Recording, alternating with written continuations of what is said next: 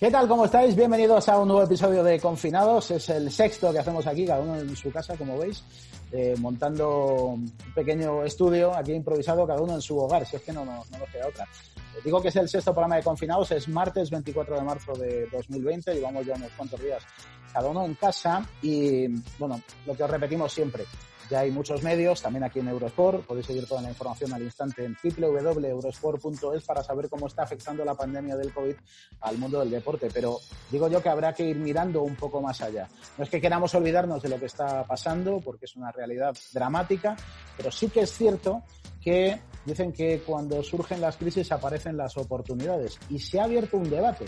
Resulta que Gianni Infantino, presidente de FIFA, en una entrevista en Gacheta de los Sport, confesó que tal vez habría que replantearse el modelo del fútbol en cuanto a un calendario muy saturado, algunas competiciones donde se suman partidos que no son muy interesantes. Bueno, pues ya ha respondido Javier Tebas, lo leo tal cual, inoportunas declaraciones de Infantino, pero tiene razón, empecemos por eliminar fechas FIFA, donde hay partidos sin interés, partidos de mundiales sin interés, mundiales de clubes sin interés, pretende destruir el fútbol que ha construido la historia. Ya tenemos ya tenemos turrón. Eh, está eh, aquí abajo Iván Castelló, que es el responsable de la página web de Eurosport. Hola Iván, ¿qué tal? ¿Cómo estás?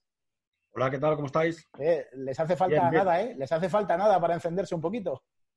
Bueno, el fútbol no puede escapar ni en tiempos de crisis tan dramática como la actual a, bueno, a la polémica, cada uno en realidad tiene su opinión, pero yo creo que, parece evidente que después de este auténtico desastre ¿no? para la humanidad que está siendo el coronavirus. Mm. Cuando acabe, porque acabará y esperemos cuanto antes mejor, eh, sí que va a ser el momento de replantearse muchísimas cosas. Y entre ellas, la forma en la que se juega la más importante de las cosas menos importantes, que es el fútbol, el deporte. Entonces, en lo que toca al fútbol, a balompié, bueno, pues parece, parece hasta sensato que por fin alguien, en este caso, ni más ni menos que Infantino, bueno, pues proponga que hay que, hay que mirarse un poco el ombligo y parar esta vorágine competitiva, porque, bueno, quizás eh, es el momento de replantearse un poco cómo está estructurada la competición y sobre todo lo que a mí me parece, y no sé qué opinaréis eh, el resto, lo que me parece ya un abuso eh, incluso a los propios deportistas por la cantidad de, en este caso, partidos de fútbol que tienen que afrontar cada temporada. Bueno, voy a seguir eh, saludando. Aquí debajo está mi compañero Rubén Fernández, comentarista y especialista, entre otros deportes de fútbol en Eurosport. Hola, Rubén, ¿cómo estás? ¿Qué tal? Muy buenas. ¿Cómo llevar la cuarentena? Bien, ¿no? Bueno, de momento aguantando, qué remedio. Bien. Eh, ¿qué, sensación te deja esto así como, como titular? Para empezar, a mí me da la sensación de que lo de Infantino ha sido una especie de, pensamiento en voz alta, porque no lo ha estructurado de ninguna manera, tampoco mm, daba ninguna pauta, era un poco como una idea que le había surgido, además me llama mucho la atención en un momento en el que el mundo del fútbol iba justo por el lado contrario. Se estaban sobredimensionando todas las competiciones. Se había creado una tercera competición europea. Él había creado el Mundial de Clubes con una cantidad ingente de equipos que había que intentar encajar en el campeonato. de repente ha pasado al polo opuesto. Es como si hubiese tenido una visión o si hubiese caído del caballo y ahora de repente mm, quiere reducir un calendario que ellos mismos han inflado. La Nation League, todos son competiciones la, sensación que daba es que querían chupar de, un deporte que da muchísimo dinero y se estaban generando cada vez más competiciones, más torneos para generar más ingresos. Y ahora de repente se plantea en voz alta el acabar con todo eso y reducir y volver a principios del siglo XX. Sí, la verdad es que es llamativo. Bueno, aquí, en este lado está Alberto Benito, que es amigo mío y que es eh, director deportivo, llegó a ser uno de los directores deportivos más jóvenes que ejercían en el fútbol español cuando la figura del director deportivo empezó a coger vuelo en el Cádiz, luego en el Almería, ahora trabaja en una empresa que se llama Hope Group y que gestiona intereses en varios clubes de fútbol, entre ellos el Granada, el Tondela en Portugal, el Parma en Italia, el Chonchile Fan en China y tiene experiencia de sobra. Hola Alberto, ¿qué tal? Bienvenido a este Confinados. Hola Miguel, buenas tardes. Eh, eh, ¿qué, opinión tienes tú? Tú como profesional del fútbol, de los que tiene que gestionar una plantilla, buscar refuerzos, acondicionarse a, unas, eh, a unos criterios económicos. ¿Nos sobran partidos? ¿Tiene razón Infantino cuando dice, es verdad, esto está muy sobrecargado de partidos? ¿Y tiene razón Tebas cuando dice, los partidos que sobran son los vuestros? Hombre, por supuesto, y estoy de acuerdo con, Infantino en que los jugadores no pueden jugar 80 partidos anuales, no pueden jugar porque llegan a fin de temporada reventados, pues es un riesgo para la salud, para lesiones y para muchas cosas. Pero yo creo que esto va, más allá. Yo creo que Gianni Infantino, desde que salió en el 2016, a mí me ha gustado porque es un dirigente con iniciativa, con ideas, ha querido cambiar cosas, se ha asesorado con los futbolistas, pero yo creo que esto va un poco más allá eh, porque él es uno de los partidos de la Liga Europea que defienden clubes grandes como el Real Madrid, como alguno de ellos. Entonces, yo creo que no va, no va por reducir partidos, sino por reducir partidos. O sea, yo creo que puede ir en, en, acabar un poco con las ligas. Por eso yo creo que ha saltado Tebas. Mi idea es que él, él, su idea es reducir partidos, solamente jugar los buenos, los partidos de mucho interés, con lo que las ligas eh, caseras, por decirlo de alguna manera, perderían. Y yo que soy un gran defensor de las ligas la nuestra, la española en principio, no me gustaría que quizá haya que cambiarla, quitar algún equipo, o sea, quitar, reducirla en número, pero no acabar con las ligas y yo creo que va a eso. pero fíjate, Beni, es, eh, pero es algo paradójico, es un poco lo que comentaba ahora eh, Rubén, Iván, Beni y el propio Rubén. Eh, desde que llega Infantino, yo hago memoria, ¿eh, Iván, tú en esto eres el que más sabe, que eres un sabio del fútbol enciclopedia. Infantino es el creador de la idea de mundial con 48 selecciones. No, y de un mundial de clubes, como decía Rubén ahora, también. megapotenciado. el mundial cada dos años. Por medio la UEFA crea una nueva competición europea que se va a poner en marcha la temporada 2021, la 21-22, que es, digamos, eh, para dar cabida a otros dos o tres equipos. Por ejemplo, de España entrarían prácticamente tres equipos. Es decir, estaríamos hablando que a esa competición europea regular iría prácticamente del primero al noveno clasificado, creo, más o menos, de la Liga Española, en las ligas potentes, para además dar más cabida a equipos belgas, holandeses, portugueses, digamos, de la España fuera de, perdón, de las ligas futbolísticas fuera del, top five. No sé, no sé dónde vamos a cortar, porque repito, como decía Rubén, es, un poco. Eh, tira ahí de repente a, parar el tren con el pecho medio de la vía. Por eso te decía que yo espero que no vaya para parar las ligas locales porque es lo que digo, tiene muchas ideas, las que habéis comentado, también quería hacer una, liga africana, de juntar países en una misma liga, y que determinados países, pues a lo mejor no vendría mal, ¿no? Eh, yo he vivido en Chipre un año, la liga chipriota, pues hay cinco o seis equipos, el resto no tiene afición, no tiene nada, a lo mejor la tendría que juntar con alguna otra liga, con Grecia, con alguna, pero por ejemplo la española es muy fuerte, para mí, o sea, a mí, a mí no me gustaría que se, se acabara con la liga española como quieren algunos eh, clubs, el interés general televisivo y de información seguramente sería mucho más llamativo una liga europea de grandes clubs, pero a mí particularmente no me gustaría quitar el sentimiento de, quitar las ligas locales. Y yo creo que es, eh, la respuesta de Tebas va por ahí. Sí, porque yo creo que entre líneas el Infantino además es el que ha estado de acuerdo con la Asociación de Clubes para formar el Mundial de Clubes y yo creo que entre líneas dejaba entrever que lo que quería, lo he dicho claramente, menos partidos, pero partidos mucho más atractivos y eso significa automáticamente el apostar solo por los equipos que más atraen. Además, pensando en un mercado global, también lo comentaba, que en muchos países ahora está creciendo el fútbol en África, en, en Asia, y que esa gente, aparte de seguir potencialmente a su equipo de su país, un filipino, un tailandés, un malayo, generalmente tienen un equipo potente de Europa y eso es lo que quieren vender. Realmente, por eso estoy con Benny en lo la sensación que da es que lo estaba tirando apostando por, por esa Superliga Europea de, en la que solo juegan los grandes clubes. que yo no concibo, Iván, tú eres, eh, repito, un futbolero empedernido. No concibo que el presidente de FIFA, que es el presidente de la Federación Internacional que aglutina todas las federaciones del mundo, de repente vaya contra la liga local. Es que es una cosa que, fíjate, yo lo primero cuando, cuando leí lo de Infantino en la Gacheta de los Sports, lo que pensé es, eh, bueno, pues eh, dejará en el olvido la idea de ampliar mundiales, dejará en el olvido eh, una Eurocopa, es decir, reducirá más las fases de clasificación, hacerlas de manera más sencilla. Y sin embargo, eso no solamente tenemos la fase de clasificación, sino que ahora tenemos la UEFA Nations League. No solamente tenemos la competición local y europea, sino que ahora ampliamos el Mundial de Clubes. Y eso es organización internacional de UEFA y FIFA. Un par de matizaciones. también estas nuevas competiciones que están surgiendo eh, en realidad son para anular partidos que ya en el fútbol moderno sí que no tienen interés.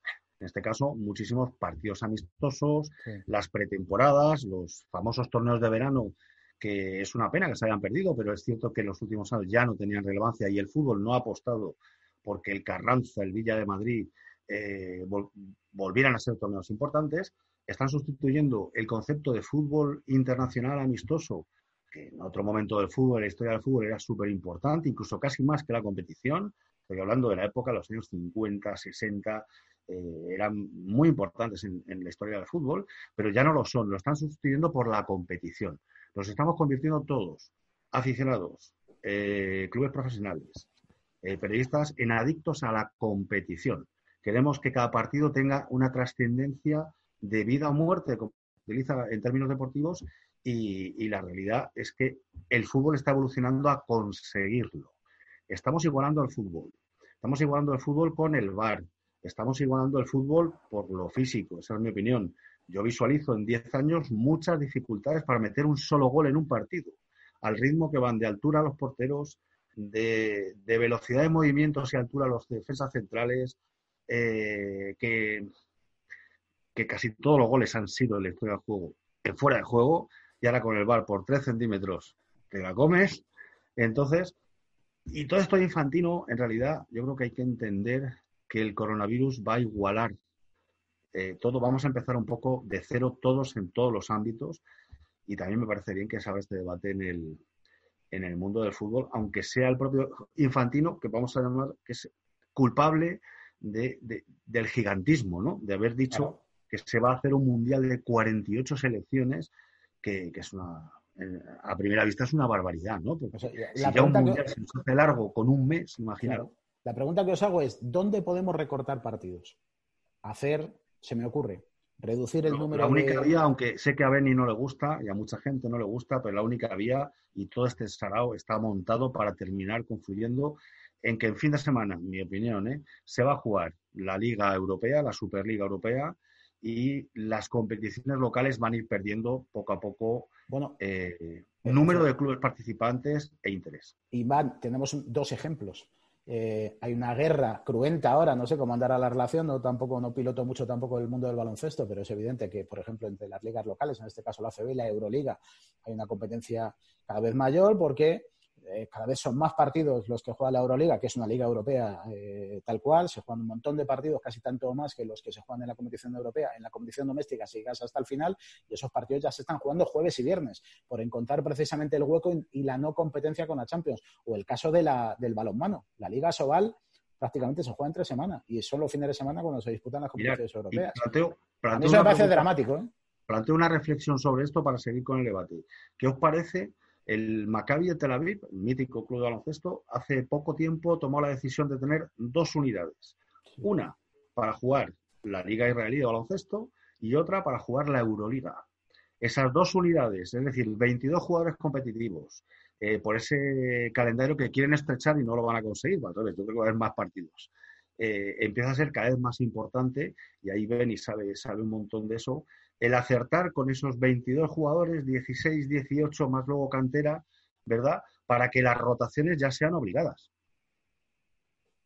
Sí, es lo que está pasando en muchos sitios. Lo que pasa es que a veces choca con las leyes. Tú has dicho el Maccabi la vi. Yo estoy pensando ahora en Estrella Roja, que, en competición europea pueden jugar muchos extranjeros y ahí la liga solamente les permiten, creo que son tres o cuatro. O sea que tienen muchos jugadores que cada semana no pueden jugar.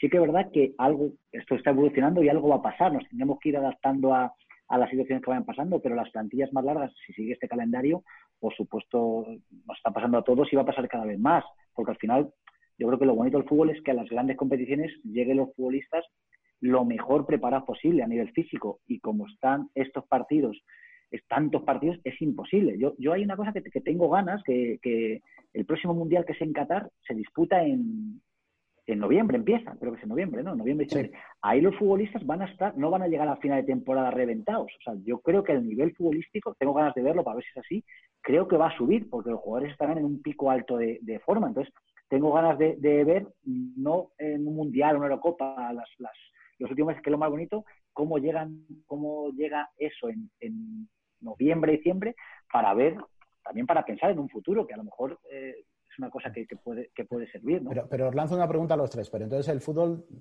definitivamente nos olvidamos ya de, ese vestigio, esa raíz romántica que tiene el ser de un equipo, el aspirar, el soñar con poder hacer algo grande, en que un equipo pequeño sueñe con, sueñe con ganar al Real Madrid en, España o al Barça o al Atlético de Madrid o que piense eh, un equipo en Alemania eh, que es posible derrotar al Bayern de Múnich, eso ya desaparecerá por completo porque cada vez los grandes serán más grandes. Sí, es que lo, que, quiere. Sí. Rubén, Rubén. Infantino, que es que es un poco contraproducente el mensaje que ha mandado hoy, porque Infantino es un hombre que aboga por intentar, a través de los ingresos de la FIFA, llevar el fútbol a la base de creación de campos, de entrenamientos, ha potenciado el fútbol femenino, es decir, estaba intentando, un poco como lo que intentó Platini con la, con la UEFA, al democratizarlo, con los cambios que introdujo a la hora de clasificar los equipos para la Champions, para que llegasen dos de las ligas más modestas. Infantino también ha intentado al fin y al cabo porque son votos, claro, de federaciones modestas para su reelección, ha intentado, por un lado, democratizar el fútbol, pero por otro el mensaje que manda es el de partidos exclusivos, partidos menos partidos y de equipos mejores, con lo cual es contraproducente porque salvo que con ese dinero y a una menor escala trate de potenciar ese fútbol más modesto, ese fútbol femenino, ese fútbol de países donde no tienen muchos medios y aproveche los grandes ingresos que le produzcan los equipos del Mundial de Clubes para desarrollar, pero ya a un menor nivel, pero lo que dice Méndez, eso significa que las dos velocidades se van a potenciar todavía más. Vamos a tener 16 equipos brutales y el resto de los equipos pues tendrán que jugar a, otra cosa. No, pero si me apuras incluso a nivel de selección, desaparecerá la clase media. Es decir, estarán los más importantes de Europa, los más importantes de, pues, Argentina, Brasil, Colombia, Paraguay, Uruguay. Aparecerá los Nigeria, Senegal, Mali, Costa de Marfil en África y poco más. Es decir, todos los demás no van a poder acceder porque su nivel cada vez será o estará, no, digo que sea inferior, digo que estará más lejos de la élite. Sí, sí, sin duda estarán más lejos. Estamos ya en tiempos, por desgracia, ¿eh? de la ley del más fuerte. Y yo no, no vislumbro un futuro sin esa máxima eh, en los próximos meses o años. Fijaos que yo, todos los sentidos. No, decía yo, sí, que el camino va yendo a eso. Yo, yo como antes decía Iván, yo soy luchador porque todavía las ligas locales, los pequeños, todavía tenga algo que ver el sentimiento. De hecho, este año la Copa del Rey se ha visto cómo, cómo la gente disfruta con, con también con ese tipo de partidos. Espero que no se pierda, pero sí que es verdad que todo va encaminado para que, a que cada vez los grandes pues ya en los próximos mundiales haya un número fijo de equipos que vayan, toda la caminada, que los fuertes al final cada vez sean más fuertes. Claro, lo que pasa es por ejemplo, ahora pensando en las competiciones, la Copa del Rey, eh, mira, y eso hay que aplaudírselo a Luis Rubiales, ha tomado una decisión. Eso que todo el mundo, yo recuerdo que a final de temporada, especialmente cuando llegaba el mes de enero, que es el mes de la Copa, de las eliminatorias seguidas, del trastazo de algún grande siempre, tradicionalmente, todo el mundo se quejaba, ¿no? Es que no se puede jugar la Copa del Rey a dos partidos, esto es un desastre. Bueno, este año ya se ha hecho la Copa del Rey en un solo partido y ha habido gente que se ha quejado porque al final las, final, las semifinales las han disputado la Real, el Athletic, Granada y Mirandés, que ha sido una cosa extraordinaria para, la competición. Más allá de cuestiones que, que no sé si interesan, pero eso te reconcilia un poco con el fútbol de siempre. Vale, ya se ha reducido ahí.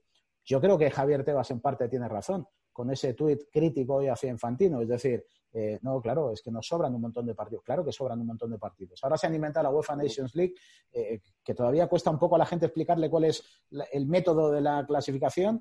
Y has conseguido que la, no me lo sé ni yo. Claro, no, no, pero que ahora ya sabes que la Nation League es verdad, tiene buena pinta. De repente te toca jugar con Alemania, con Portugal, con Inglaterra para clasificarte para una Final Four. Perfecto. Pero luego van a llegar los partidos de clasificación, los de toda la vida, los de Liechtenstein. Pero que, han eh, cambiado el sistema, ¿eh? Ya el, grupo ya son de, de cuatro, ¿verdad, Rubén?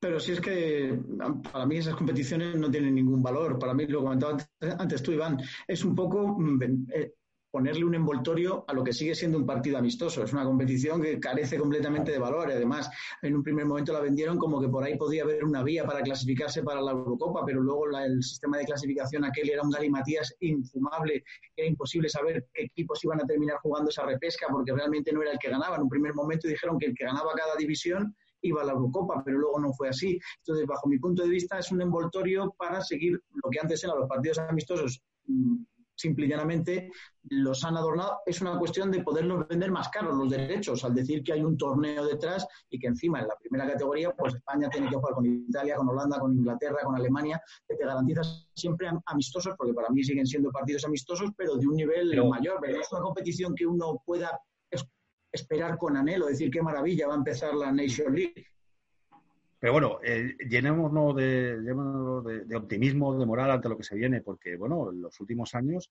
eh, esto que mantengo yo de que el fútbol se está igualando en todos los sentidos, pues es cierto. El Tottenham ha llegado a una final de la Champions, el Ajax a semifinales. Eh, el Atlético de Madrid viene de cargarse, quizás en el último fútbol que recordemos eh, mucho tiempo, al, al, Liverpool en su propio estadio, ¿no? Los planes son, como siempre, para que ganen Madrid, Barça, Manchester City, PSG, Manchester United, Juventus, pero por suerte, y contra eso no va a poder ni el VAR ni absolutamente nada, el fútbol, como bien sabemos, es tan impredecible y es tan bonito que da lo mismo. Eh, al final siempre hay ese factor sorpresa que te construye un Mirandés, que te construye la épica de, un Sevilla ganando Europa League. Es sin parar. Y aunque todo tienda que 4 o 5 lo tengan todo, en el fútbol sí que hay espacio para muchos más no sé, ojalá, ¿eh? Ojalá, o sea, yo estoy, vamos, deseo que se cumpla lo que dice Iván, lo que pasa es que si cada vez vamos marcando más las diferencias, sobre todo porque al final nos engañemos, al final los ingresos que representan para los clubes que juegan Liga de Campeones, por ejemplo, y que además llegan a jugar no solamente la fase de grupos, sino el otro día, por ejemplo, eh, Beni, tú que manejas mucho también el mercado portugués, Oporto ha hecho públicas eh, sus cuentas, hay que hacer, digamos, controles semestrales y ha anunciado que ha presentado eh, a 31 de enero ha presentado, a, no, a 28 de febrero ha presentado 55 millones de euros de pérdidas, que era lo que tenía previsto haber eh, ingresado con la Liga de Campeones, que recordaréis que cayó eliminado en la fase previa. O sea, imaginaos eso en una liga como la portuguesa, pero da igual, la trataba cualquiera de las ligas. Repito, lo saco del top five donde a lo mejor Real Madrid, Barça, Juventus, Manchester City, eh, digamos, tienen otra manera de generar ingresos enormes porque son auténticas multinacionales. Pero en el resto de ligas, Holanda, Portugal, la propia Francia fuera del universo PSG, sin esa competición europea no puede aspirar a nada, Benny. No se puede hacer un equipo. Tú no puedes competir con un equipo de 100 millones de euros con uno de 10. No, no puedes competir. Lo único que te ayuda a competir con ellos es lo que está pasando en países como Inglaterra, sobre todo, y España, que es con los derechos televisivos. un equipo pequeño de la Liga Española, pequeño, tiene mayor potencial que un grande de la Liga holandesa, por poner ejemplo, la Liga Portuguesa, quitando a los dos grandes que has dicho de Portugal o a los dos grandes de, Holanda. el último equipo de España tiene mayor potencial económico eh, que ellos eh, por, los derechos televisivos. Y no te cuento nada de, la, de la Premier League. La Premier League creo que eran 100 millones de euros el mínimo el que tiene eh, de, derechos televisivos un equipo de liga inglesa. Pues eso, eso ayuda mucho y, bueno, hay grandísimas diferencias entre los equipos. Yo lo que sí estaba de acuerdo también con Iván, que comentaba que en un futuro vamos a, tener dificultades para hacer un gol y es, y es verdad, porque cada vez los equipos somos más físicos, más fuertes, mejor preparados, mejores entrenadores, es fácil encontrar huecos. Ese será otro debate, cómo encontrar situaciones en las que, en las que puede eh, porque al final la salsa del fútbol es solo goles. Y eso es un debate diferente, pero tendrá que haber algo para que haya más goles. No sé si no haber fuera de juego. En vez de 11 jugadores que sean 9 o 10, pero, para eso están los, los dirigentes que se encargarán de estudiar con asesores. Pero esto yo creo que en un futuro, porque, porque las diferencias entre el, el más grande que hay, lo estamos viendo en la Copa del Rey, o el segundo, el tercero, con los últimos, es mínima, cada vez menor, cada vez menor. Y eso tendrá problemas de, goles, como se lleva en un futuro. Yo creo que, eso también será un debate extenso. Pues mira, voy a hacer una cosa. En un próximo futuro. Me voy a, no, en próximo futuro no, la semana que viene. Me voy a guardar este debate, lo vamos a dejar aquí. La semana que viene, como vamos a seguir todos concentrados, eh, la semana que viene reactivamos de nuevo este confinado futbolero con vosotros tres y hablamos de eso. Eh, del, fútbol que viene, del, del, táctico, del técnico, del fútbol que nos gusta, exactamente saber lo que, lo que tenemos eh, por delante. Muy bien, señores, pues os agradezco mucho este ratito aquí de, Zoom. Gracias a Zoom hacemos esto, que es un invento magnífico. Así que nada, Rubén, te dejo que sigas haciendo cosas. Rubén te que hacer cosas y todo. Mm, seguro que algo se me ocurre. Ahora, gracias, Rubén. Gracias, Benny. Cuídate. ¿eh? Un abrazo fuerte a todos. Y gracias, Iván Castello. Muchísimas gracias. Venga, gracias a vosotros. ya sabéis que esto lo tenéis disponible en la web de Eurosport, toda la información deportiva, todo lo que vaya pasando lo tenéis al instante en www.eurosport.es. Confinados vuelve mañana, que paséis un buen día, ya sabéis, lavaos las manos, quedaos en casa, haced caso, que va a ser mejor para todos. Gracias, adiós.